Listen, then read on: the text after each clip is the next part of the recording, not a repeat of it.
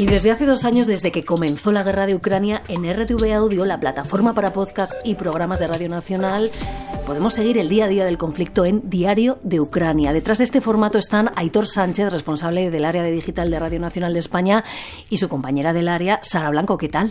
Hola, ¿qué tal? ¿Qué tal? Muy buenas. Seguir la invasión de Rusia en Ucrania, entenderla, explicarla, hacerla interesante para el oyente durante dos años. ¿Cómo ha sido? ¿Cómo es, Aitor?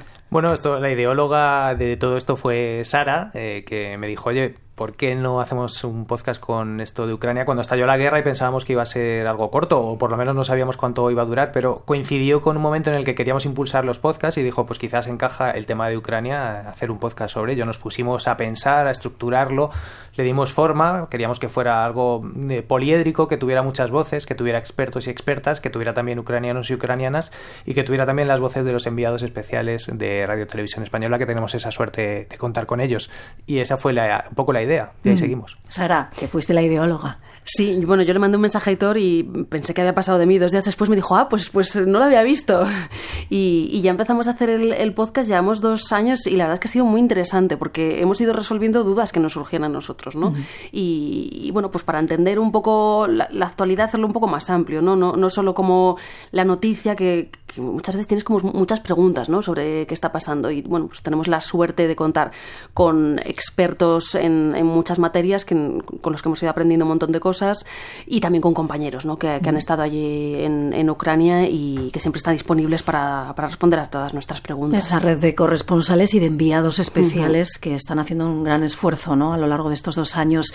¿Qué aporta el podcast frente a los medios convencionales como la radio o la tele, A ver, el podcast es radio, lo que pasa que lo que nos da es sobre todo yo creo es una flexibilidad eh, en varios aspectos. Por ejemplo, en el tiempo. Si tenemos una entrevista muy interesante, pues ¿por qué la vamos a hacer de nueve minutos si la podemos hacer de 17 o incluso meter dos entrevistas. O como esta semana, eh, nuestro formato ahora es semanal, pero como esta semana se han cumplido dos años de la guerra, pues dijimos, vamos a hacer un capítulo cada día. Tenemos esa, esa opción, no tenemos ningún corsé y, bueno, cabe todo ¿no? en el podcast. Se, adapta muy bien al oyente, a los tiempos, a lo que necesitamos contar, al ritmo del conflicto. Vale, como decías, esta semana hay una programación especial, eh, recoge esos dos años, también actualiza el conflicto. Si tuvierais que explicar en pocas palabras, eh, de la forma más cercana posible ¿no? al oyente, ¿en qué punto está la guerra? Pues la guerra, por lo que nos dicen las expertas, y los expertos con, los que hablamos, la guerra está empatada o está estancada, ¿no? Está en un frente en el que apenas se mueve, eh, un frente muy amplio de más de mil kilómetros, pero que se mueve muy poco, al margen de conquistas puntuales. Hemos visto hace unos días la de Abdipka, pero que tampoco es decisiva, nos dicen desde el punto de vista estratégico, es más simbólica, ¿no? Para Rusia, una retirada ucraniana, pero que no hay nada que de momento podamos decir está ganando Rusia, está ganando Ucrania, está militarmente estancada. ¿Qué puede ocurrir? Bueno, es importante este año porque hay varios hitos que sí que pueden decantar el conflicto, porque Ucrania sabemos que depende del apoyo occidental, del apoyo de la Unión Europea y sobre todo del de Estados Unidos. Hay elecciones en la Unión Europea en junio, hay elecciones en Estados Unidos en noviembre y eso sí que puede marcar el conflicto. Eh, de ese resultado puede salir si Ucrania sigue contando con ese apoyo militar y financiero, mm, incluso que se podría haber incrementado ese, ese apoyo, de lo que le permitiría a Ucrania seguir resistiendo, incluso volver a intentar otra contraofensiva que sea que, dé frutos. En cambio, si gana Trump en noviembre, eh, que ya hemos visto que no es tan partidario de mantener ese apoyo, si los partidos, eh, bueno, más de ultraderecha, de, extrema, de, de la derecha radical, ganan en la Unión Europea terreno, también se puede poner en riesgo ese apoyo de la Unión Europea y puede ser decisivo. ¿Se vislumbra algún escenario de paz? Lo que nos decía Jesús Núñez, uno de los expertos con los que hemos hablado esta semana, es que a corto plazo no. A corto plazo lo más previsible es entender que la guerra va a seguir, la violencia, los ataques, con algunos eh, avances y algunos retrocesos por parte de los dos eh, bandos, pero sin que estén en condiciones en ningún caso de lograr una victoria definitiva.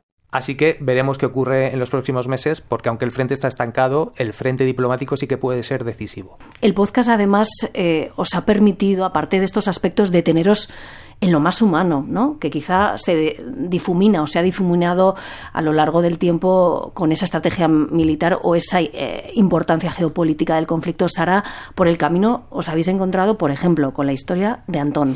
Sí, desde un principio nos planteamos que el podcast tenía que incluir sí o sí historias de, ucranianos, historias de la gente que está sufriendo, sufriendo la guerra. Entonces, llevamos dos años en una búsqueda constante de, historias. ¿no? Y es verdad que muchas veces esas historias que incluíamos después del análisis en el podcast eh, se han convertido en los protagonistas del capítulo, en los protagonistas de la historia.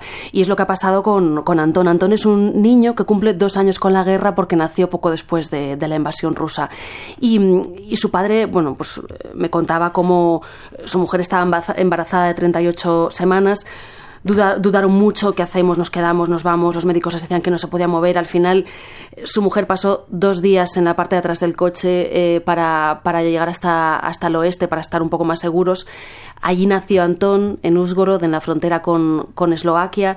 Allí pasaron tres meses sin nada, eh, en una casa que tuvieron la suerte de que les prestaran, pero no tenían nada, con un bebé recién nacido. Y ahí estuvieron tres meses, yo creo que esa experiencia les marcó mucho eh, y, bueno, mm, a ellos no les gusta, no les gustó ser refugiados, volvieron a, Kiev y allí viven desde entonces y ahí han decidido quedarse. Uh, Porque por supuesto podría decirle a mi mujer que por favor cogiese a Antón y se fuera a Europa. Tengo muchos amigos, compañeros que viven en Europa.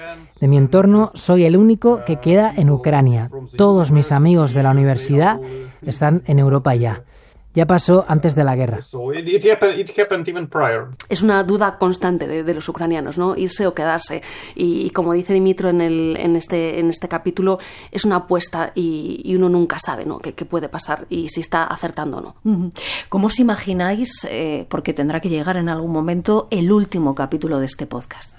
Ojalá llegue pronto, además, porque eso significará que por fin hay, hay paz en Ucrania, ¿no? Eh, bueno, yo me imagino eso, que sea un capítulo en el que contemos eh, la paz y que hablemos con los ucranianos y las ucranianas y nos expresen sus sentimientos, si es un sentimiento de alivio, si es un sentimiento de, de, alegría, si es un sentimiento de incertidumbre por lo que vendrá tras la guerra, porque luego tocará reconstruir el país.